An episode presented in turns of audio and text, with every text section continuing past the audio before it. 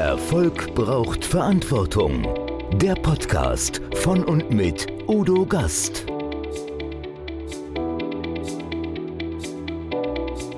Podcast Folge 145. Usama Bella.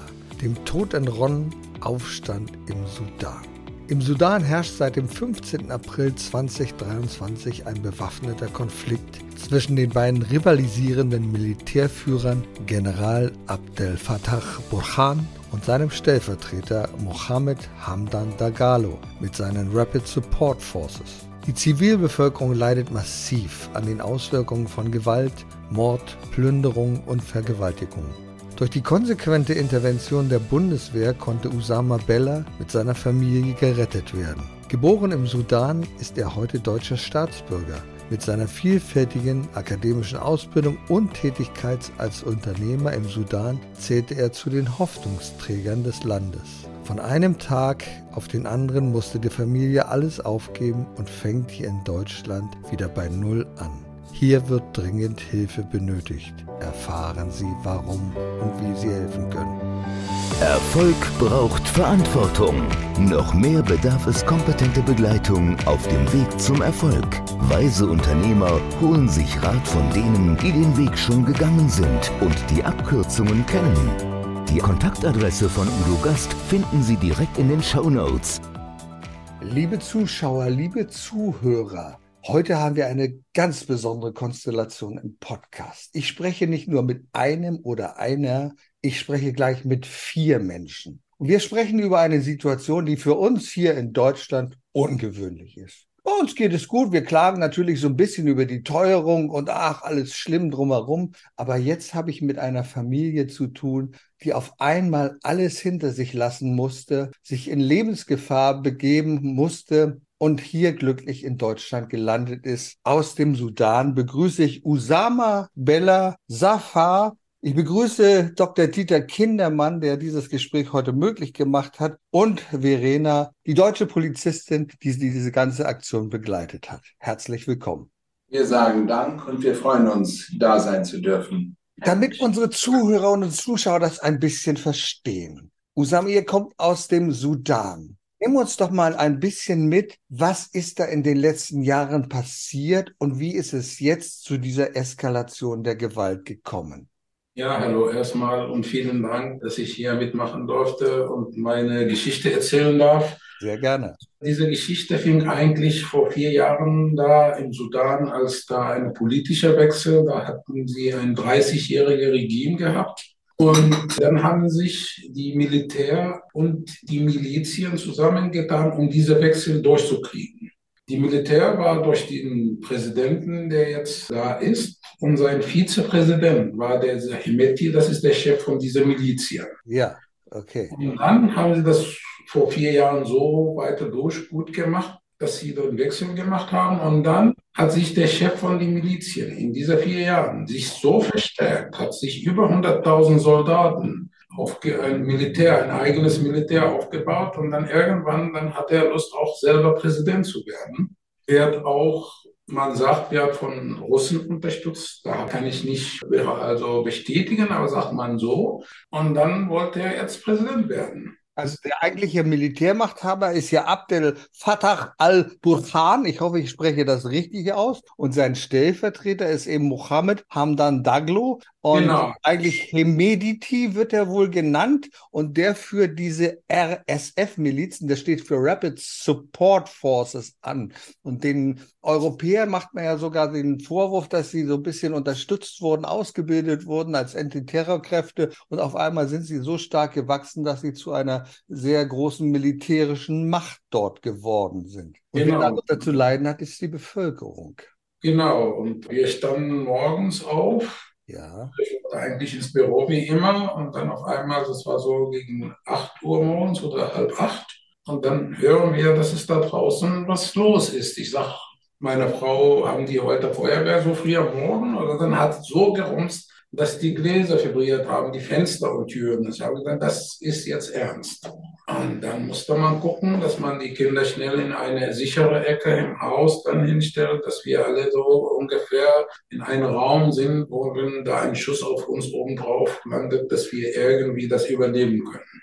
Haben wir Fernseher angemacht und dann durch die Nachrichten, dann wussten wir, es geht los jetzt in Khartoum. Nach vorsichtigen Schätzungen erwartet man in dieser Region eines der größten Flüchtlingskatastrophen, die man sich vorstellen kann. Denn die Menschen versuchen natürlich woanders hinzukommen, vorzugsweise nach Ägypten. Da gibt es wenig Verbindung. Die Menschen haben kein Geld, um dahin zu kommen. Also man erwartet eine riesige Flüchtlingskatastrophe in diesem Bereich. Und vorher war es doch relativ friedlich. Ihr wart doch schon auf dem Weg zu einer Demokratie. Allerdings seit fünf Jahren immer sind die Menschen auf die Straße gegangen haben demonstriert, für friedlich demonstriert, für eine freiheitlich-demokratische Grundordnung. Kann man das so sagen? Also das ist der Wunsch von die ganze junge Menschen im Sudan. Die wollen eine demokratische Regierung haben, die wollen wählen können, die wollen Freiheit haben. Die wollen so ein Land aufbauen, weil Sudan an sich ist einer von den reichsten Ländern der Welt, nicht nur in Afrika. Da ist Erdöl, da ist Gold, da ist Kupfer, da alles ist da, auch Uran, alles, was man sich vorstellen kann. Und ich bin seit fünf Jahren, also 2017 bin ich in den Sudan ausgewandert von Deutschland, habe da eine Firma aufgebaut. Und es gibt unheimlich viele Möglichkeiten da, ob das jetzt, egal in welche Richtung man denkt, da ist alles reichlich und reicht für die ganze Welt. Nun wird sich der eine oder andere wundern, warum du so hervorragend Deutsch sprichst. Das liegt sicherlich daran, dass du an der Universität Greifswald studiert hast, und zwar Mathematik und Biologie. Ganz fantastisch für Studienfächer. Und dann warst du sogar an Hildesheimer medizinischen Informatikstudium und hast auch schwerst kranke Patienten betreut. Das ist ja eine ganz bewegende Geschichte, finde ich. Und was hast du dann im Sudan gemacht? Du bist Unternehmer geworden, glaube ich, richtig? Ja, ich habe eigentlich vieles gemacht im Sudan. Also was die Arbeit angeht, ich habe eine Firma geführt. Das, wir hatten da über 30 Schwermaschinen, Bagger, Bulldozer und so weiter. Wir haben in der Landwirtschaft da gearbeitet. Dann war ich immer so, ich bin auch ein Reiter, der auf Sieg reitet. Das heißt, ich riskiere gerne mal was. Und dann hat man mir erzählt, dass da eine Wüste vom Sudan viel Gold gibt. Und das war so ein Gespräch. Und dann bin ich, habe ich mich auch so Richtung Nordsudan, da ist diese große Sahara da. Und dann hatten wir Detektoren und so weiter, so wie in Australien ungefähr, man das so hier kennt. Und dann habe ich da auch mit Gold angefangen und irgendwann dann hatte ich eine eigene Mine gehabt. Und das lief auch ganz gut für lange Zeit. Okay, Safa, sag mal, du als Mutter, du warst da wahrscheinlich in heller Aufregung, sehr besorgt um deine Kinder. Ich glaube, wie viele Kinder habt ihr, Safa? Ich habe drei Kinder, eine drei. Mädchen und zwei Junge. Ja, und die waren auf einmal alle in Gefahr, kann man sagen, oder? Das ist richtig. Ja, ja. ja. Sudan, das sind richtig große Probleme im Moment. Okay, das verstehe ich. Viele Leute keine Wohnung, viele Leute hatten Probleme.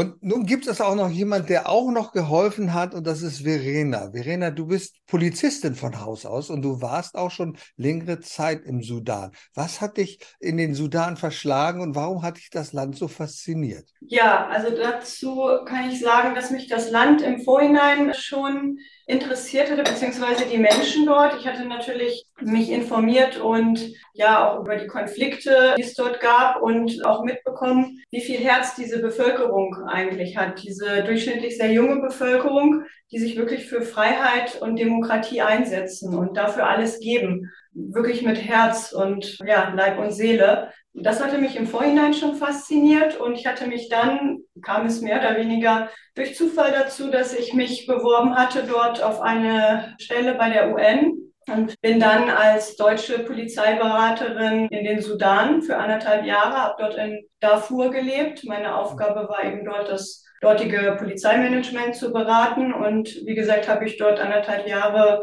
unter der Bevölkerung gelebt, also mit den Umständen und Problemen bin ich jeden Tag umgegangen, mit denen eben auch die Menschen dort zu tun hatten und habe da einen sehr tiefen Einblick bekommen, natürlich auch viele ja, Menschen kennengelernt und auch Freundschaften geknüpft. Und so kam es halt auch dazu, dass ich Usama kennengelernt habe, eigentlich durch einen Zufall. Denn als ich, also ich bin im Reitsport recht aktiv und durch einen Zufall oder einen Bekannten hatte ich dann von Usama gehört, der hat mir den Kontakt hergestellt. Und so hatten wir uns dann kennengelernt und ja, haben uns auch angefreundet. Usama und seine Familie, Safa, die haben immer sehr viel getan, auch für andere, waren immer sehr hilfsbereit und Usama ist im Reitsport ja auch sehr aktiv, war dort Bundestrainer im Sudan und äh, ja vorher hier auch in Deutschland. So kam eben diese Verbindung dann zustande und waren einfach Menschen, die mich fasziniert haben. Und so bin ich halt, als ich wieder zurückgegangen bin, habe ich einige Hilfsprojekte gestartet unter dem Namen More Helping Hands, um dann dort vor allem auch der sudanesischen Bevölkerung zu helfen,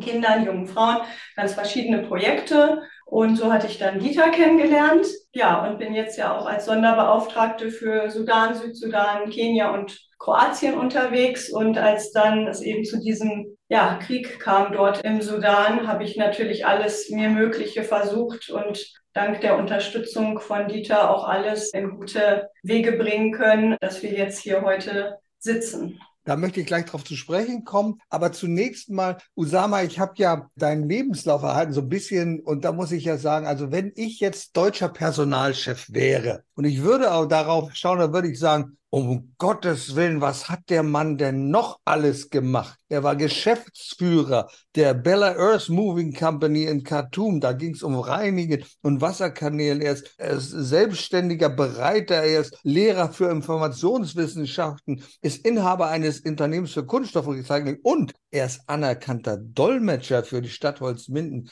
Also ich würde mir ganz ehrlich angesichts der momentanen Krise und wie wir um Personal kämpfen und ringen, würde ja sagen, also das ist ja traumhaft, so einen Menschen zu bekommen. Und auf einmal muss man seine ganze Existenz in seinem Heimatland hinter sich lassen. Und das Schlimme ist ja, dort würdest du ja gebraucht werden, oder, Usama? Ja, es ist irgendwo sehr traurig, muss ich sagen. Alles, was wir aufgebaut haben in den letzten Jahren, mussten wir da lassen. Also die Entscheidung war, soll man mit seinem Besitz bleiben und sterben oder sollte man denn unserer Kinder die Chance geben, ein Leben zu bieten, wo sie eine Schule und, und Uni und so weiter ermöglichen. Und das war zwischen uns, also für mich und meiner Frau, die Entscheidung mussten wir treffen. Und wir haben sie auch getroffen. Wir hatten das Glück, dass ich oder dass wir die deutsche Angehörigkeit haben, dass wir deutsche Bürger sind. Es gibt viele andere, die jetzt bei sich zu Hause, die, sterben da drin in ihrem Häuser, weil sie keine Essen haben. Ja, Osama, das kann ich sehr gut nachvollziehen. Das rührt, weil wir wissen, wie, wie schlimm es Menschen im Moment gehen kann, die man lieb gehabt hat, lieb gewonnen hat und die jetzt vielleicht völlig alleingelassen dort sind. Und es ist so ungewiss, was mit diesen passiert. Und deswegen ist es so fantastisch, dass wir zumindest ein bisschen, ein bisschen helfen können und sehr konkret. Und lieber Dieter Kindermann, du bist ja einer der großartigsten Menschen, die sehr, sehr viel in die Wege leiten zum Helfen. Du bist ja jemand, der Vorsitzender ist des International Children Help und erzähl uns doch mal ein bisschen, was können wir konkret tun, um dort die Not zu lindern?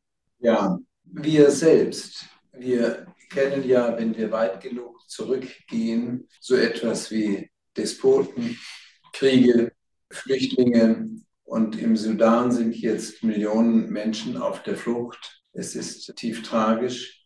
Wir haben jetzt Gott sei Dank ein paar hundert Menschen über die Bundesregierung rüberbekommen. Nach Brunsdorf zum Beispiel, der Militärflughafen ist nicht weit entfernt und nach Berlin. Allerdings schaffen wir es nicht, den gesamten, die gesamte Bevölkerung des Sudan zu uns zu kriegen. Wir können nur hoffen, dass der Krieg wie überall auf der Welt möglichst bald beendet wird, dass Normalität eintritt und dass möglichst wenig Menschen ihr Leben verlieren, am besten gar keine. Was können wir tun? Zum Beispiel, indem wir Osama und seiner Familie helfen, weil wenn wir jemand haben, der helfen kann, ist es jemand, der auch vor Ort Erfahrung besitzt. Das heißt, wenn Osama und seine Frau, sie ist ja auch Lehrerin, hier Arbeit bekommen, dann können Sie als erste Botschafter schon Hoffnung und vielleicht auch Hilfe vermitteln. Dazu kommt, ich glaube, natürlich auch Verena, aber auch, und das möchte ich allen Deutschen einfach einmal sagen, die immer nur, viele, immer nur jammern und alles schlecht finden, denen möchte ich sagen, schaut mal in die Welt hinein, was los ist. Demnächst bin ich beispielsweise ja wieder in der Türkei, im Krisengebiet, in der Nähe auch Syrien. Wir haben Kriege, wir haben Naturkriege, wir haben von Menschen ausgelöste Kriege. Wir haben ja einen Spruch und den kennen wir, wer einem Kind hilft, hilft der ganzen Welt. Und wir müssen jetzt beginnen, Osama und seiner Familie zu helfen. Und daraus wird sich dann mehr entwickeln. Und ich kann nur hoffen, wir sind ja, ich habe früher gesagt, lieber Udo, wir sind ein Tropfen auf dem heißen Stein. Heute sage ich, wir sind ein Eimer Wasser. Aber der heiße Stein bleibt. Warum? Weil es immer mehr Ungerechtigkeit auf der Erde gibt. Und jeder Euro, der zum Beispiel dem ICH gespendet wird unter dem Stichwort Verena, das ist sie, der landet also dann, wenn er berührt, der landet dann dort, wo er hin muss. Und wir können nicht über Krieg und über Blutvergießen reden, einfach so, als wäre es nichts, sondern wir müssen derer gedenken, denen es schlechter geht als uns. Früher gab es einen Spruch, lieber Udo, wir klagen auf hohem Niveau. Ja, wir dürfen eins nicht vergessen. Nach dem Krieg in Deutschland, der durch einen bösen Menschen ausgelöst wurde, und Kriege hat es leider immer gegeben, waren 13 Millionen Menschen Deutsche auf der Flucht. Und es ist uns gelungen, mit einer damals auch teilweise kritischen Willkommenskultur ein Land wieder zu befrieden. Und wir haben eine Demokratie, und diese Demokratie in unserem Land müssen wir halten, wie auch in anderen Ländern. Mehr kann ich gar nicht dazu sagen. Ich darf sagen, in aller Bescheidenheit, ich bin genauso hilflos wie alle anderen auch. Das Einzige, was wir tun können, helfen wir dort, wo wir helfen können, bewegen wir. Und wenn ich ein Bild sehe mit Mosaiksteinen, dann sind es viele kleine Steine, die dann dieses Bild sichtbar machen. Und so können wir nur um Frieden bitten und beten. Das ist unsere einzige Chance. Und jeder, der helfen kann, mag bitte helfen. Und es beginnt bei den beiden, dass wir ihnen helfen. Und Verena ist unsere Botschafterin für den ICH und sie werden unsere Botschafter sein für den Sudan. Und du mit deinem Podcast bist unser Sprachrohr für diese Botschaft, die wir in Richtung Frieden geben wollen.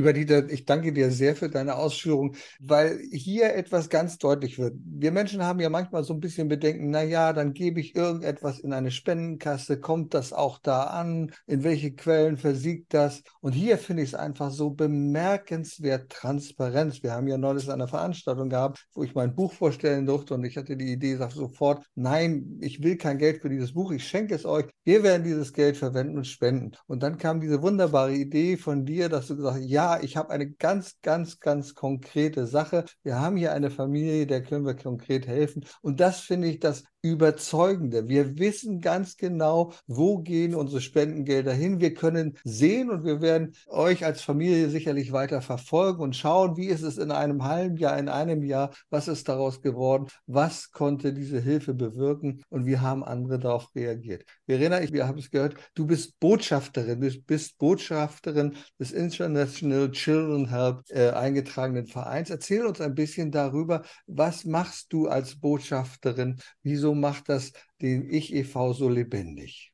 Ja, was ich letztendlich mache, ist, mich für die Menschen vor Ort einzusetzen, wie jeder ja von uns hier. Und durch den Einblick, den ich dort bekommen habe, ist mir das natürlich gezielter möglich, auch durch mein Netzwerk, was ich geknüpft hatte und was sich auch immer noch weiter ausbaut. Und ich denke auch, was wichtig ist, ist zum einen natürlich, dass wir Spendengelder haben, um Projekte umsetzen zu können. Was aber noch ein ganz toller und sehr wichtiger Nebeneffekt ist bei dieser Arbeit, ist, dass wir ganz vielen Menschen Hoffnung geben. Denn dort im Sudan, die Menschen haben schon mitbekommen, was hier in Deutschland passiert. Und das geht auch mir sehr nahe.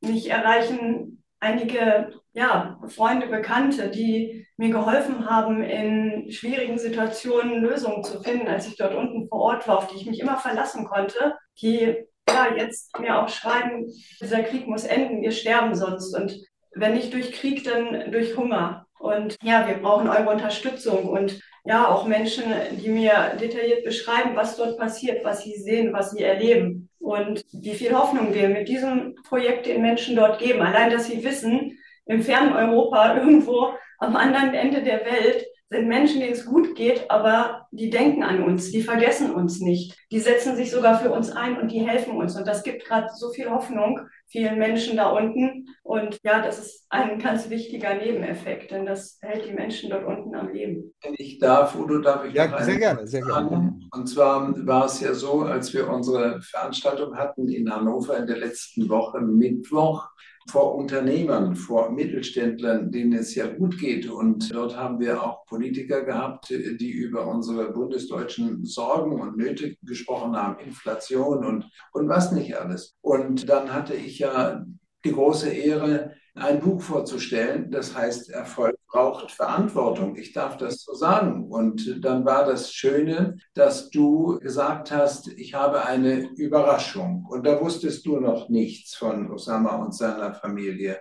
Und die Überraschung war, dass du angeboten hast, dass die, die dein Buch heute haben wollten, es gegen Spende, egal gegen welchen Betrag. Und dann, ich war vollkommen überrascht, habe ich gesagt, ja, wir haben einen Grund und habe Osama und seine Familie kurz vorgestellt. Und im Übrigen darf ich sagen, und das ist überhaupt keine Schleichwerbung, das erste Geld, was wir bekommen haben, um es zur Verfügung zu stellen, ist tatsächlich aus deiner Spende heraus entstanden. Und dafür danken wir, denn du bist jetzt sowas von involviert, also nicht nur die Zuschauer, die es dann sehen werden, aber du bist wirklich, es gibt ja immer Ursache und Wirkung. Und Erfolg braucht Verantwortung und wir wollen Erfolg für die Menschen, die dort im Sudan leiden. Und das braucht Verantwortung. Und Verantwortung heißt auch an die richtige Stelle zu spenden. Und wir sagen ja, Spenden kommen an, Hilfe kommt an, weil wir es kontrollieren. Das mag nicht jeder Staatschef hören. Das habe ich selber auch erfahren weltweit in den Ländern, wo wir helfen.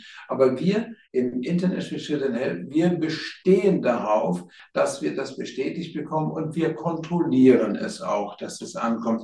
Und ich darf sagen, jeder Euro hilft. Vor vielen Jahren hat mal, als wir gesammelt haben für Myanmar, hat mal Dieter Thomas Heck, den ich für ein Buch gewinnen konnte, der hat gesagt, helfen für den guten Zweck mit Dieter Thomas Heck. Und mit 30 Euro im Monat konnten wir in Myanmar ein Kind ein Jahr lang versorgen. Und wer das nicht weiß, 50 Euro, 100 Euro, für die bekommt man auch noch eine Spendenquittung, dann ist es nicht mehr so hart.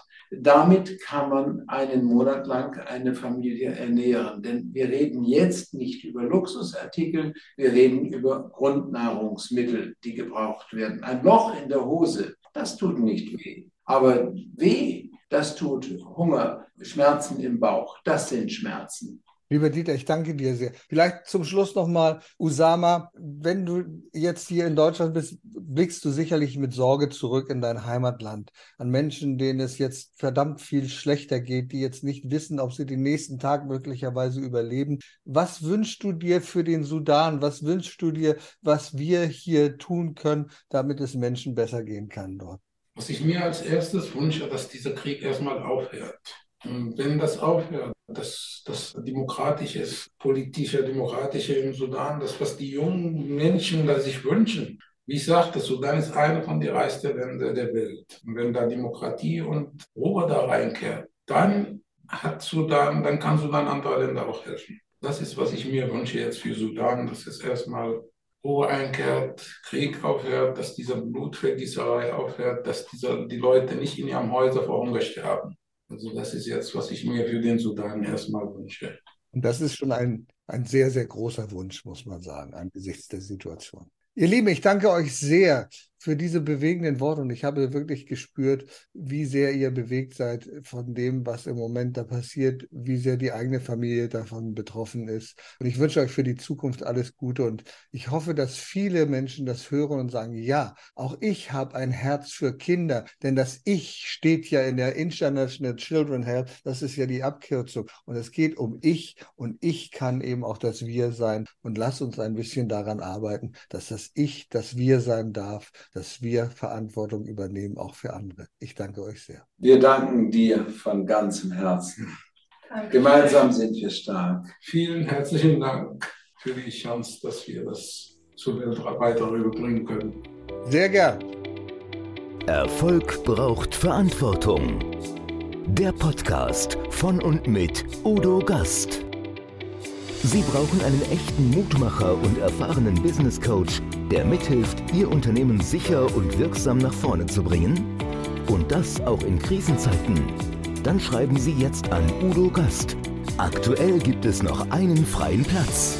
Die Kontaktdaten finden Sie in den Show Notes.